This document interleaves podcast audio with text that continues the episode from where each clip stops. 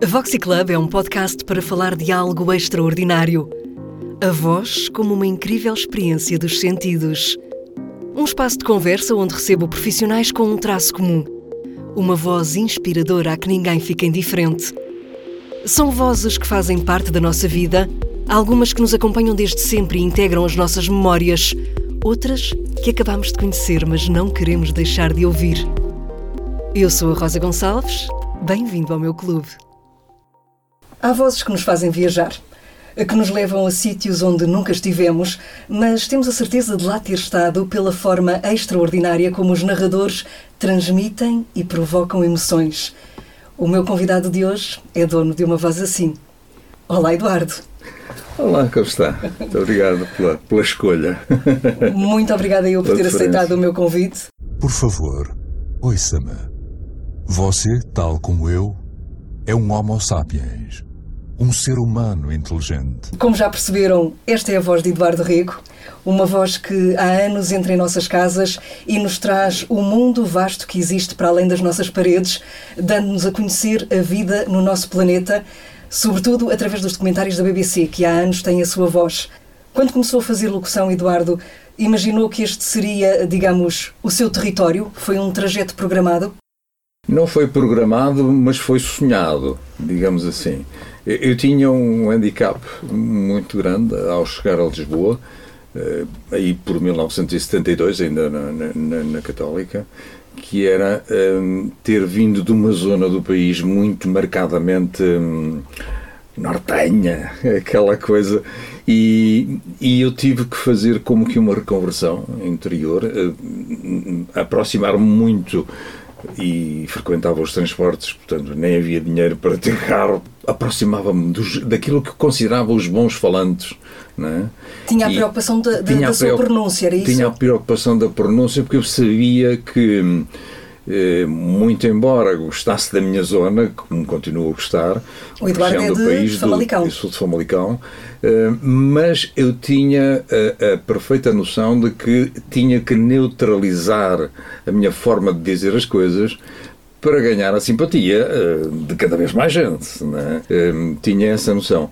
Curiosamente, não muito tempo depois de eu já estar minimamente sedimentado, digamos assim, com esta postura de locução, eh, a, a Porto Editora fez um trabalho e, de facto, já não me colocou em zona nenhuma do país. Fiz um trabalho de, de análise, Fiz um trabalho de análise da minha voz a ver se detectava algum é. sotaque, alguma Isto, uh, região meu, presente é, da sua voz. É, e não encontrou resquícios é, disso. E para mim isso foi, foi um, favorável por um lado e, e, e, promissor também para aquilo que eu almejava ser, que era, que era justamente ser uma voz de referência e que, e que pudesse criar ressonância nas pessoas. Eu acho que é o grande capital que eu tenho e que felizmente consegui.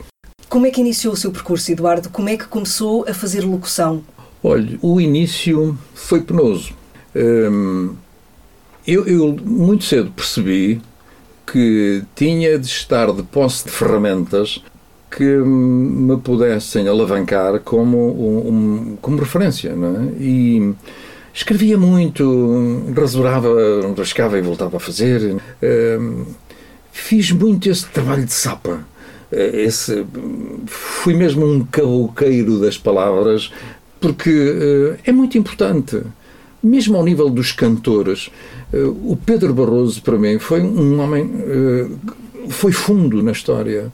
As canções dele, alguém alvitrou um dia que deviam ser tratadas, estudadas na universidade. Os temas que ele abordava. Eh, mas há outros. O Carlos T é muito bom nisso. O Alto da Pimenta está cheio de boas referências. E eu, ao entrevistar um dia o Pedro Barroso, fui também tão fundo, supostamente ao nível do que ele esperava, ou não esperava, mas pronto, ficou encantado também. Ele próprio fez questão de, depois da entrevista, né? já não está cá para me ouvir, mas, mas foi assim que se passou. Ele próprio quis ir ao diretor de programas e dizer: Epá, vocês não sabem o que têm aqui. É bonito ouvir isto. É, é uma satisfação enorme e para nós é, é, são galões extraordinários. Quer dizer, eh, faz, faz-nos sentir que vale a pena ter trabalhado tanto a palavra, ter teria eh, as inflexões, eh, não é? De maneira que tudo aquilo conjugado com a música, neste caso de Pedro Barroso, deu ali um momento muito interessante. Não é? Tudo isto é comunicação. É curioso, porque é que foi buscar agora o Pedro, o Pedro Barroso? Uh, quem são as pessoas que o inspiram e as vozes que o inspiraram assim também? Como sabe, ele uma voz, tinha uma voz com uma, com uma, com uma ressonância muito particular. E, e eu, no meio da conversa, eh, ocorreu-me perguntar-lhe: Pedro, o que é que faz de ti um, um, homem que parece que está deslocado no tempo e nos traz valores de 500? Eu olho para ti, eu vejo um Penedo. Ele era muito forte, não é? E o homem, eu, eu arrisquei muito, né? dizer isto, um Penedo, um Roma Rocha, um Adamastor, um... Que é que tu, como é que tu sentes as coisas? E, e ele, em vez de ficar ofendido, ele ficou, ficou orgulhoso de, de, de, lhe falar de uma maneira bruta, quase, não é? É, é muito interessante. E o, o percurso que tenho feito, cada coisa em seu parâmetro, não é? A rádio é uma coisa, a televisão é outra, mas eu procurei levar para, para, para, para a televisão, para os documentários, que foi aquilo em que desemboquei a dada altura, hum, procurei levar esta magia da rádio. A, rádio tem uma magia especial, não é? Aproxima as pessoas pela voz. Muito, muito. E é uma responsabilidade. Tem saudades de fazer rádio? Eu tenho saudades, sobretudo, se voltasse a fazer rádio, acho que só faria um programa da noite. A noite levanta muitas questões. E é curioso que ainda hoje os líderes religiosos daquelas zonas mais recônditas das Américas, ou das Áfricas, na Ásia também, os, os, líderes religiosos mais puros continuam a dizer é depois do pôr do sol que a nossa alma fica mais desperta para acolher a verdade. E acho isto muito bonito. E, e portanto, eu acho que nessa altura as pessoas aí um mais projeto para concretizar, Eduardo. É, acho bonito, acho bonito. Pode ser que ainda aconteça. Pode ser que venhamos a ouvi-lo numa destas noites, numa rádio. Voltando só um bocadinho atrás, efetivamente, como é que começou o seu percurso? É curioso, posso dizer que foi assim. Eh, logo após o 25 de Abril, houve uma abertura muito grande a nível de, dos estudantes, eh, das universidades, sobremaneira, e como eu tocava, viola e cantava, isso aqui, esse é um, dos, um percurso que eu não desenvolvi muito, mas, mas eu passei por, isso, por essa área, gravando discos, inclusive, e a, a juventude universitária eh, que foi convidada, alguns, alguns, alguns grupos foram convidados a, a, a, por exemplo, desenvolver a oração da tarde, o terço da Renascença, era assim que se dizia, e as pessoas juntavam-se e através daquele momento com reflexões no meio das orações, não é? As pessoas como que veiculavam uh, uh, aquilo que estavam a sentir em termos de sociedade, em termos de inserção política, uma, atitude nova, e tudo aquilo mexeu connosco.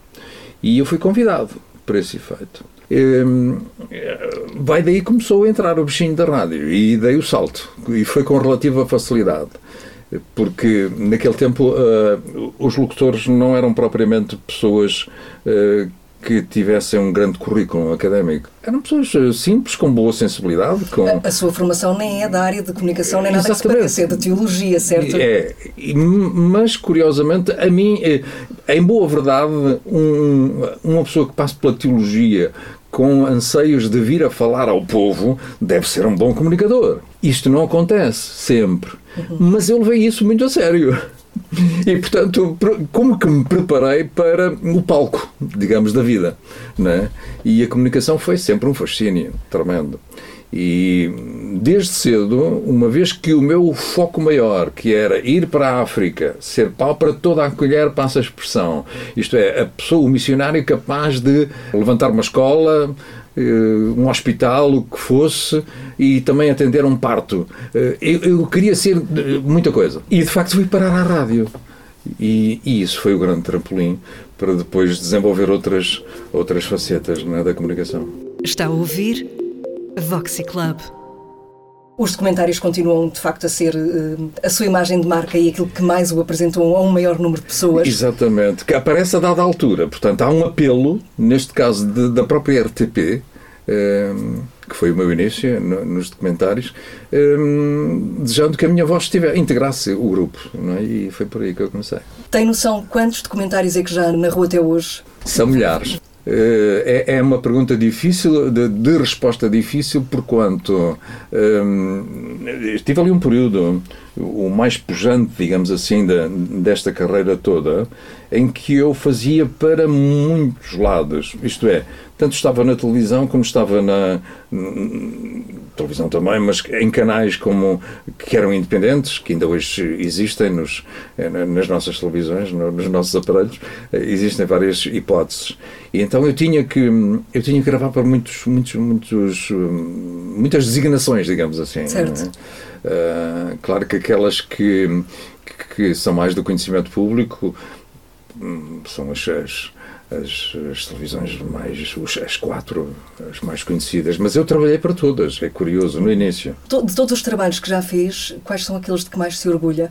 Imagino que o, que o Home esteja nessa lista de favoritos. O Home é uma autêntica Bíblia que, que, que, que eu nunca perco de vista e, e até aconselho as pessoas a verem.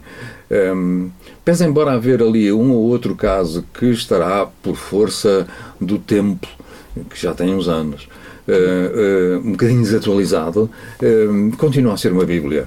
Aquilo é extraordinário. A forma, desde logo, a preocupação do realizador e todo um staff enorme em tirar imagens de cima quando falava, quando narra ou, ou quando foca determinado problema eh, nesta terra que nos é comum, eh, o home, eh, há muitas imagens aéreas e elas vieram trazer uma dimensão nova ao entendimento das coisas, não é? Eu, eu se calhar fazia só aqui uma, uma pequena nota. Eu já vi, imagino que a maior parte das pessoas já tenha visto de facto este documentário. Para quem não teve ainda essa oportunidade, o documentário Home foi produzido em 2009 eh, pelo francês Yann Arthus Bertrand, que é um jornalista, fotógrafo, ambientalista e que uh, foi um projeto que teve como objetivo mostrar a diversidade da vida no planeta e, sobretudo, funcionar como um alerta, mostrar de que forma é que a humanidade está a destruir o equilíbrio deste, deste planeta que é a nossa casa. O filme foi lançado simultaneamente em 180 países. Exatamente. Quando e... se diz simultaneamente, é que foi no mesmo dia. É muito, é muito interessante. Foi possível fazer isso. Foi uma celebração desta esperança nova que, que ele cimentou através da comunicação, eh, no, no, sentido de nos alertarmos mutuamente para, para a realidade que, que, que temos em mãos neste momento, não é? que é, é de, de, de autêntico desmando. Nós continuamos a fazer mal à nossa própria casa. E, e, ficou como a sua referência, de facto, é esse trabalho que constitui esse a sua é um, referência? Depois há, há, vários, há vários ao nível da BBC que me parecem que são muito bons e um que eu guardo, guardo com especial carinho que, que foi a dada altura, eu não sei precisar a data, o ano, não sei precisar muito bem, mas foi uma altura em que a nossa cortiça, que é uma das riquezas maiores do ambiente em Portugal, do, da produção, eh, da natureza, eh, sofreu uma praga, digamos assim. E é curioso que a BBC veio cá para trabalhar esse problema, porque nós já estávamos a ter, mesmo a nível, a escala mundial, já estávamos a ter rolhas de plástico eh, no champanhe, que, que era um, um, enfim, um atentado uh, a tudo. E é curioso que eu dei voz, mais uma vez, a esse documentário que acabou por reabilitar a cortiça, conseguiu, conseguimos todos, nomeadamente os produtores, dar volta ao problema e, e hoje eh, volta a campanha outra vez a cortiça como o, o elemento fundamental para uma, uma, boa garrafa de vinho. Né? Nós estamos a falar muito de, de documentários, Eduardo, hum. mas uh, o seu trabalho vai muito para além desse registro. Uh, o Eduardo faz publicidade. Depois de algum tempo, rumam ao continente o habitat dos consumidores que percebem que esta carne é de qualidade superior. As promoções e os trailers dos filmes da Disney, por exemplo, estão também muito associados à sua voz. Carros 2. Eu cacei uns golpes de karaté. Só pode estar a brincar. Brevemente nos cinemas. Eu lembro-me que inclusive já foi voz de um programa de humor, de boa memória para mim, o último a sair, criado sim, pelo, sim. pelo Bruno Nogueira Oh, Luciana, não, não sabes falar sobre este assunto? É melhor arredarmos e continuarmos a comer. Boa noite. Sim. Este sou eu. Peço, por favor, ao concorrente Bruno Nogueira para se dirigir ao confessionário. É tudo por agora.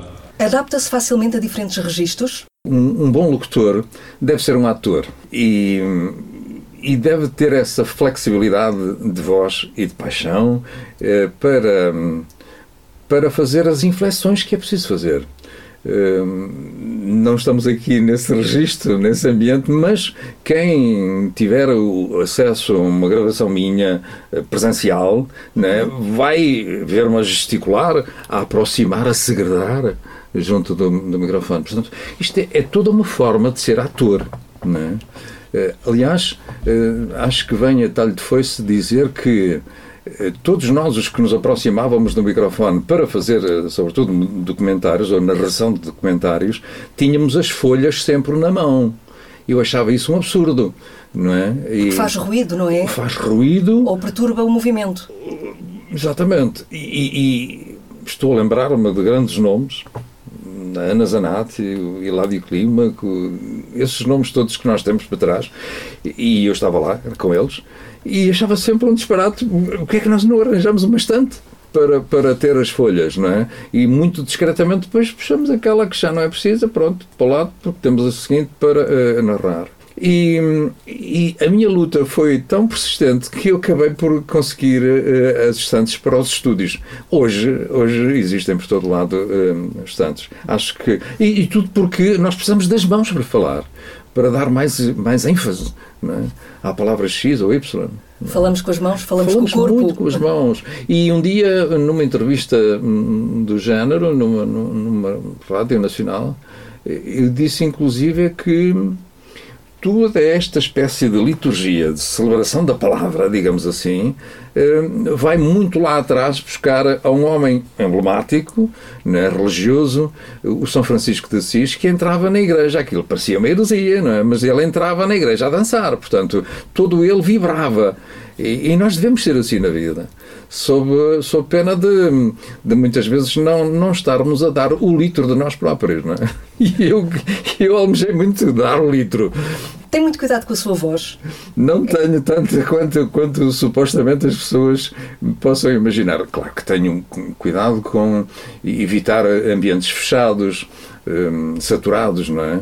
É corrente as pessoas dizerem que as leguminosas fazem um bocadinho mal à voz, eu até evito-as, sobretudo em, na proximidade das locuções e não sei o quê. Evito coisas muito geladas. Uh, procuro dormir as horas que é necessário uh, dormir para que o equilíbrio aconteça é? em mim, uh, porque encaro-me sempre como uma ferramenta junto dos outros. E se o meu trabalho é dar, eh, é comunicar, eh, eu sinto esse dever de fazer o melhor possível. Ponto final. Mas cuidado extremo não tenho. Eh, há aquilo que é relativamente normal e felizmente tenho tido sorte porque hum, a voz corresponde. era, era, o que eu ia dizer, é de facto uma questão de sorte, porque não, não é assim de facto com todas as pessoas, não é? Há quem tenha hum. que, que, ter uh, muitos cuidados, cuidados, muitos Sim. exercícios de aquecimento, Sim. de arrefecimento, enfim, Sim. uma rotina mais, mais elaborada, que já percebi que não é o seu caso de todo. Não, felizmente. Se calhar a ginástica das locuções já me põe em forma, digamos assim. E... Mas é capaz de ser o melhor exercício, não? A é... persistente, continuada, sim, leitura sim. em voz alta? Em boa verdade, eu sou um locutor de, de, de fundo, não é? Eu corro, eu corro, corro, muito nas palavras, eu faço muito, muita locução e, e como tal, eh, devo ser. Acho que posso arriscar que sou a, a, a voz mais gravada do país, não é? e, portanto, há muito caminho feito. Que é um, que é um treino contínuo. É um treino contínuo. Sem dúvida. Disse bem. Como é que se prepara para cada trabalho, Eduardo? O que é que é para si mais importante? Consegue ter tempo para, por exemplo, trabalhar o texto? E eu se sei, consigo, porque já ouvi dizer pois. que o Eduardo é muito rigoroso e muito exigente eu sou extremamente rigoroso porque, porque assim, hum, a, a fraseologia, a forma de nós passarmos aos outros uma mensagem, sobretudo em coisas como estas que estamos a versar agora, a tratar agora, é muito distinta de um discurso qualquer de um advogado, de, de, de, de um professor até de uma aula, numa aula, o, o que seja. Nós temos que ter o bom senso, o equilíbrio, a capacidade de escolha da palavra que não. de uma que está aqui agora, vou dizer, com a, outra que, eh, se não for cuidadamente escolhida, selecionada, eu posso criar uma cacofonia e isso é desagradável para quem ouve. Claro. Portanto, eu estou permanentemente a fazer exercícios destes e o melhor exercício não é aquele que nós fazemos ah, na boca do microfone. É tudo o que fazemos nos bastidores. Não é? Uma coisa, para ser boa, tem que ser preparada. e eu preparo muito. Um documentário leva-me, no mínimo, umas três horas a arrumar as palavras, a criar todo aquilo. Uh, eu tenho um termo que às vezes uso que é a filigrana das palavras. A minúcia com que eu trabalho, um termo ou outro. Aquele que melhor casa com a imagem e melhor casa no contexto, não é? Uhum. No contexto das outras palavras. Esta arrumação toda dá um jardim de palavras bonito segundo as pessoas, não é?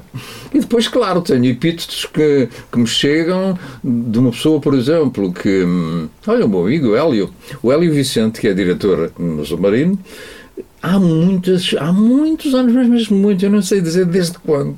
Ele chama-me o poeta da voz. Portanto, há aqui toda uma ressonância eh, que que acaba por acontecer justamente porque há um trabalho muito cuidado atrás. Não é? E isto já passou por várias pessoas quando chega a, a, ao microfone. A, quando vou fazer uma locução, já passou por, pela tradutora, neste caso a minha filha mais velha, certo. depois vai ao biólogo. Toda esta gente sabe arrumar relativamente bem as palavras. Mas eu que vou ser o, o, o, o pivô, digamos assim, eu tenho que ter essa responsabilidade. Tenho, tenho a batuta final, digamos assim. E, e, consegue ter, ter de facto a oportunidade para fazer isso? Porque muitas vezes um locutor é chamado a estúdio e vê o texto na altura. Pois, mas, eu, mas eu faço essa exigência. Mesmo em publicidade, eu, eu, eu peço que a agência X ou Y me faça chegar o texto antes. Vou dar-lhe um exemplo. Um, há uns meses, antes do Natal, eu fui gravar para um, uma, uma empresa uma empresa mundialmente conhecida.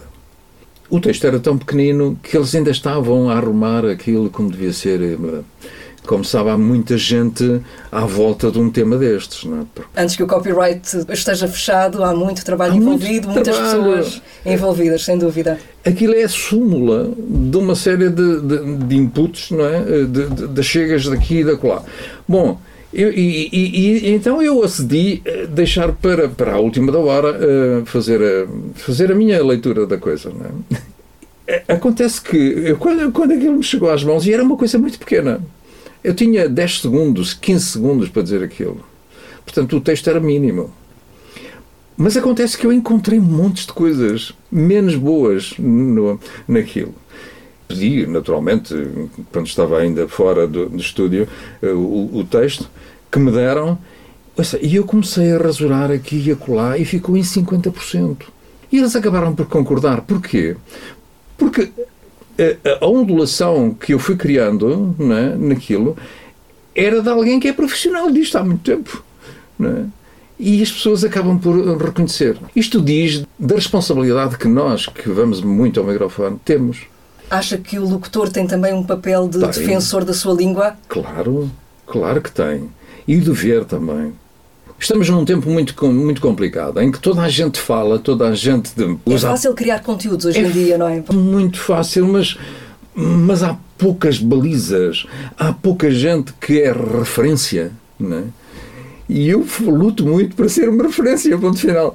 A tal ponto que já ouvi da boca de de senhores muito bem colocados na nossa sociedade portuguesa, sendo ingleses, professores, eh, grandes músicos, nomeadamente, e que me dizem: Eu aprendo em português bom consigo, porque, porque consigo ouvir a frase toda até ao fim, eh, porque a dicção é boa, e isso enche-me de orgulho, obviamente. Não é? Está a ouvir Voxy Club. O Eduardo tem já muitos anos de, de, experiência e passou certamente por, por diferentes fases uh, desta profissão. Se estivesse a falar para alguém que neste momento lhe dissesse quero ser locutor, que conselho é que lhe daria? O que é que para si seria mais relevante transmitir a, a, um jovem ou a alguém que quer entrar nesta profissão? A primeira coisa é um, um pouco como nós quando olhamos para uma pessoa. Uh, vamos com a cara da pessoa. Ou então não vamos muito. Uhum. E aqui o, o, a peça fundamental é, é, é, o timbre, é a voz. Tem que ser audível, tem que ser um, bem percepcionada, e depois temos que ir uh, fazer todo aquele trabalho de sapa, no fundo, aquilo que eu andei a fazer também, que é, junto dos bons falantes, procurar sedimentar no subconsciente a melhor maneira de fazer isto e aquilo e não sei o quê. É preciso um, uma acumulação de conhecimento muito grande, porque nós devemos estar à altura sempre uh, do nosso entrevistado, por exemplo numa entrevista uh, fico, fico com pena quando os, os entrevistadores estão muito aquém do saber do outro. Nós não precisamos saber tudo, porque ele pode ser um especialista em determinada área, mas devemos estar à altura dele, ao nível da formulação das questões que lhe vamos colocar. É? E podemos pegar nas, nas, coisas e todos os dias se fazem descobertas. Portanto, nós temos esse direito e, e se calhar até esse dever é? de dar qualquer coisa uh, para a sociedade que, em que estamos inseridos, uh, mudando alguma coisa às vezes, às vezes a forma, o, o ângulo com que nós abordamos determinada coisa é, é suficiente para uh, mudar a opinião que alguém tem de nós. É? eu, eu tenho essa preocupação. Quando, quando paro para, para pensar e não sei o quê, eu encastelo as palavras com, de uma certa maneira que eu nunca vi outro fazer. Não é? Como é que vê o futuro desta atividade, Eduardo? Nós estamos num mundo cada vez mais tecnológico, cada vez mais digital. Um, a inteligência artificial vai cada vez mais longe. Há já uhum. softwares para a geração de voz muito próxima da voz humana. Como é que vê a evolução desta profissão? Assustado. Muito assustado. Eu acho que nós estamos a vender a alma ao diabo. Uh, é. Há uns 50, está a fazer 51 anos, eh, deu-se a Conferência de Estocolmo, em que se falou de muita coisa. Foi aí que, eh, em primeira mão, se falou do ambiente, da importância do planeta equilibrado. Eh, há 50 anos, veja só. E se falou da urgência do crescimento zero. Isto é, não devemos crescer para lá das nossas possibilidades, porque senão começamos a descambar tudo isso aconteceu. Ninguém ouviu. Ninguém ouviu a voz daqueles que estavam por dentro e percebiam disso. Uh, percebiam disso. Todas estas dinâmicas, uh, se forem mal utilizadas, se, se, o concurso do ser humano, que, que, que é muito falível, uh, estiver sempre com esta fuçanguice nos olhos e na boca para o excesso, não é? voltados para o, para, para o excesso, nós vamos dar um beco sem saída. É? E curiosamente agora está a surgir esta erupção para fora do planeta de eh, vasculhar o, o, universo e ir à procura de, de, de alternativas à, à inteligência que, que, temos, que é tão boa, né? Mas pronto, isto é muito complicado, é, é muito preocupante. Aquilo que eh, em Estocolmo estiveram a fazer, refletindo a, a urgência de travar eh, a ideia de que a máquina um dia pudesse vir a dominar-nos, a inteligência artificial é isso mesmo. Nós estamos a colocar na máquina hum, potencialidades que são nossas, ponto final. Nós somos o único ser de toda a natureza que pensa e que sabe que pensa, mas não está a gerir o destino que nos foi marcado no Homo sapiens. Nós estamos a descambar. Nós estamos em, em, risco neste momento. Somos a, a espécie mais em risco que, que, que, tantíssimas outras. Acha que o homem está, está, está a, a, descartar, a descartar a sua própria inteligência? Está, está. Não está a utilizar a sua própria inteligência? Está a utilizá-la de uma maneira, eh, de uma maneira, como é de dizer, absurda. Eh, a tal ponto que não foi por acaso o Elon Musk, com a sua equipa que investe tanto na inteligência artificial, diz, meus senhores, vamos reunir e vamos parar por aqui. Vamos fazer aqui um intervalo, não sabemos de quanto tempo, porque isto está a levar-nos por caminhos insuspeitáveis. É? Precisamente para poderem analisar por onde é que estamos a ir e que consequências é que isto poderá ter. É horrível. O Einstein tinha razão, aquele gênio tinha razão, isto vai levar-nos à loucura. Para quê? É a felicidade. Nós, no fundo, nós trazemos este registro quando nascemos, a procura de felicidade, de equilíbrios aqui com o contexto uh, pronto, que, em que nascemos. E nós estamos a mandar às ortigas isso tudo. É um pessimista, o Eduardo? Não, jamais. Eu tenho muitos jovens que entram aqui e perguntam, mas ainda vamos a tempo? E dizem, não quero ouvir essa pergunta. Nós vamos a tempo. Eu digo muito nas, nas conferências que faço, eh, pelas universidades e, e, outros, e outros fóruns, que o mundo está doente, mas tem cura. Né? Portanto, aquilo que, de que fala há pouco, falei há instantes, de que estamos a, a enlouquecer em alguns quadrantes, digamos assim, de atividade, hum, é um facto, mas, mas, mas podemos ainda ir a tempo. É? Está a ouvir Voxy Club. É uma boa altura então para, para trazer aqui para a nossa conversa uh, um outro tema, que é um projeto uh, que o Eduardo lançou há uns anos, a organização Loving the Planet, que o Eduardo criou precisamente para ajudar uh, à preservação da vida neste planeta. Foi uma evolução natural para si deixar de ser só uma voz de narrador e ser uma voz de ativista? Hum, Foi assim que surgiu esse projeto? Eu, eu costumo dizer que, hum, e é verdade, que estava no meu cantinho, no meu recato, quando uh, alguém, alguém da Faculdade de Ciências da Universidade do Porto me convidou para moderar um ciclo de conferências que deveria ocorrer na, na aula magna, na reitoria, uh, com a nata do nosso conhecimento. Portanto, estamos a imaginar uh, paleontólogos, biólogos, arqueólogos, por aí fora, tudo áreas que que percebem ou que estudam os equilíbrios ou falta deles um, no planeta. Eu mergulhei naquilo com, com, com, com muito medo, com, estava a falar com gente com autênticas sumidades né, nas matérias, nas várias matérias, mas, mas arrisquei e fui para a frente. Eh, mas aquilo foi um sucesso. Foi um sucesso a tal ponto que eu percebi que, hum, que era meu dever deixar o tal recato um, e, e, pisar o palco hum, hum, da, da exigência. Eh, começar a dizer às pessoas: Eu tenho uma mensagem para vos passar. Eh, no sentido do, justamente de, de, recentrar o GPS.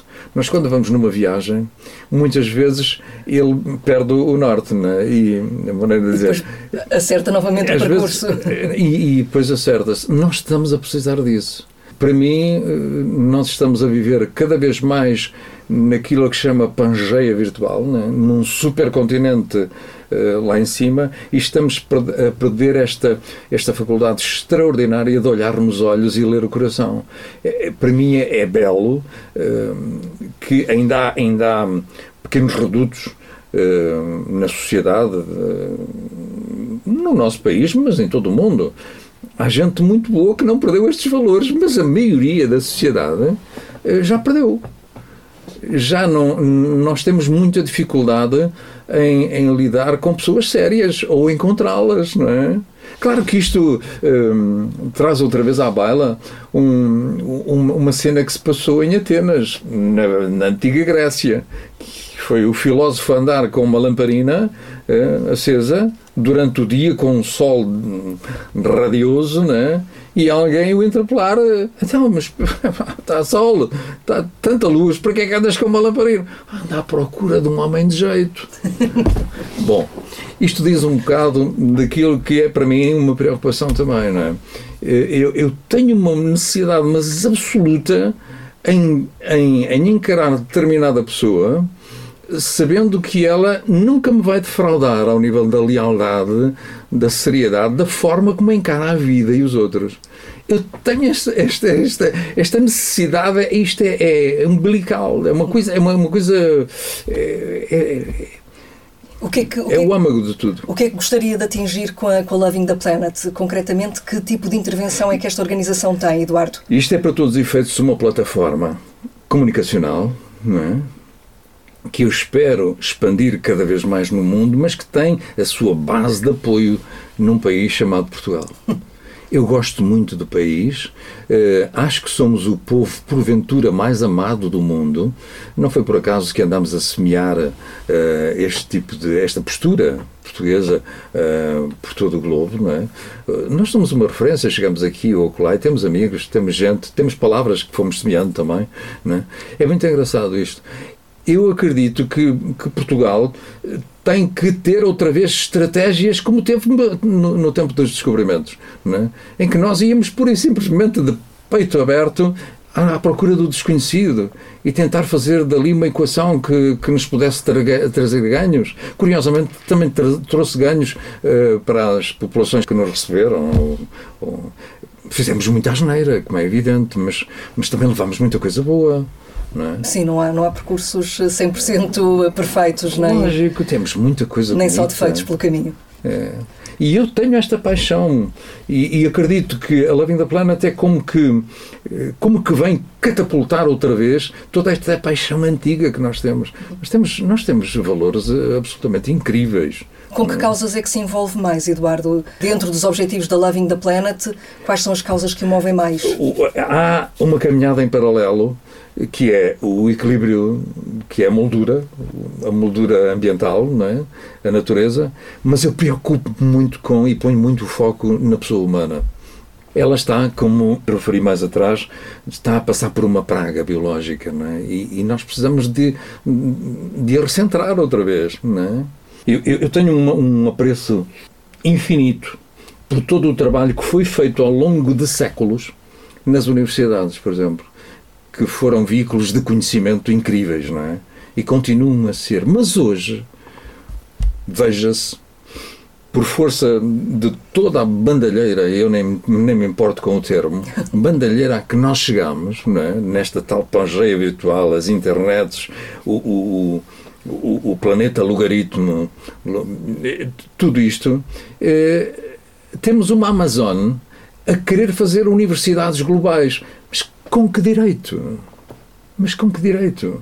Só temos que travar essa gente que, cujos patrões, digamos assim, eh, andam sempre a fugir aos impostos.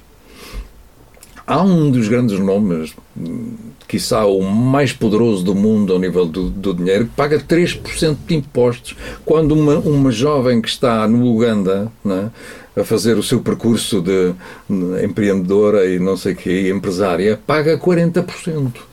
Mas que é isto? É um mundo de desequilíbrios aquele em que vivemos, não é? Quando, quando eu ouço as pessoas que são cada vez mais a falar do desequilíbrio ambiental, eu digo, pá, olhem para as pessoas. O maior desequilíbrio está em nós. Temos que arrumar a casa primeiro. Porque a natureza passa muito melhor sem nós. Nós devemos é que ir buscar. Por isso é que eu tenho cada vez mais usado, nomeadamente em, em, em, em filmes cujo guião passa por mim, né? e eu refiro muito que eh, a natureza não se cansa de nos dar lições de vida. Epá, olhemos para ela com respeito, não mexamos. É nada. Eduardo, foi um gosto enorme conversar consigo hoje. E porque este é um programa para falarmos de vozes que nos inspiram, não posso acabar sem lançar o desafio de nos ler um pequeno texto, um texto à sua escolha, algo que gostasse de partilhar com quem nos está a ouvir.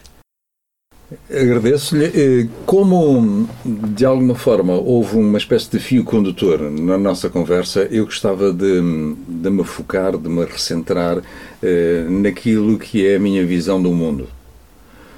E como eu escrevo várias coisas, eh, socorro-me aqui de um, de um trecho que mexe um bocadinho connosco, com a consciência. Em definição do nosso tempo, tritura como nenhum outro, os sonhos de um amanhã feliz. A sociedade global mergulhou num consumismo doentio. Vivemos no reino do excesso, com a repetida ilusão de que isso traz felicidade. Quanta mentira escondida na compra de bens que não fazem falta. É uma perversão que traz problemas sérios ao ambiente, porque a produção desenfreada obriga a explorar os recursos naturais. E quanto mais se consome, mais se produz. Diminuir é a palavra de ordem que devemos impor a nós próprios. Repensar, reduzir, reutilizar e reciclar. Não temos outro caminho para o equilíbrio. Custa a crer que, a cada ano que passa, sejamos nós, os seres humanos, a exaurir a capacidade natural da Terra em prover o planeta com o alimento da vida.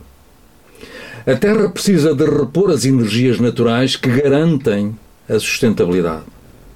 E a nossa pressão é de tal ordem que estamos a viver cada vez mais do orçamento ecológico do ano seguinte.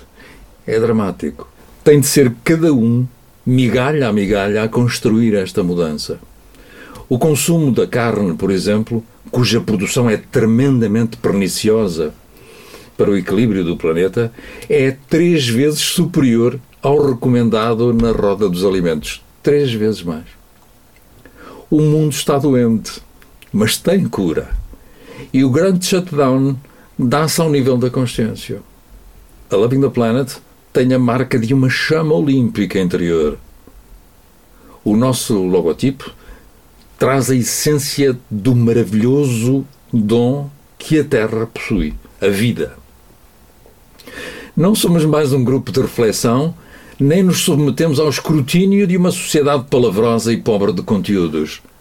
Fugimos do rebanho para dar voz à consciência, ousando desencadear a maior revolução da história, a sintonia das palavras que dizemos com aquilo que fazemos. Procuramos um novo paradigma cujo foco está mais na Assembleia dos Seres e dos Valores do que no bramido de qualquer bancada movida pela moda. Elegemos o melhor de cada parte para celebrar a grandeza do todo. Somos promotores do equilíbrio. Obrigado. Voxy Club.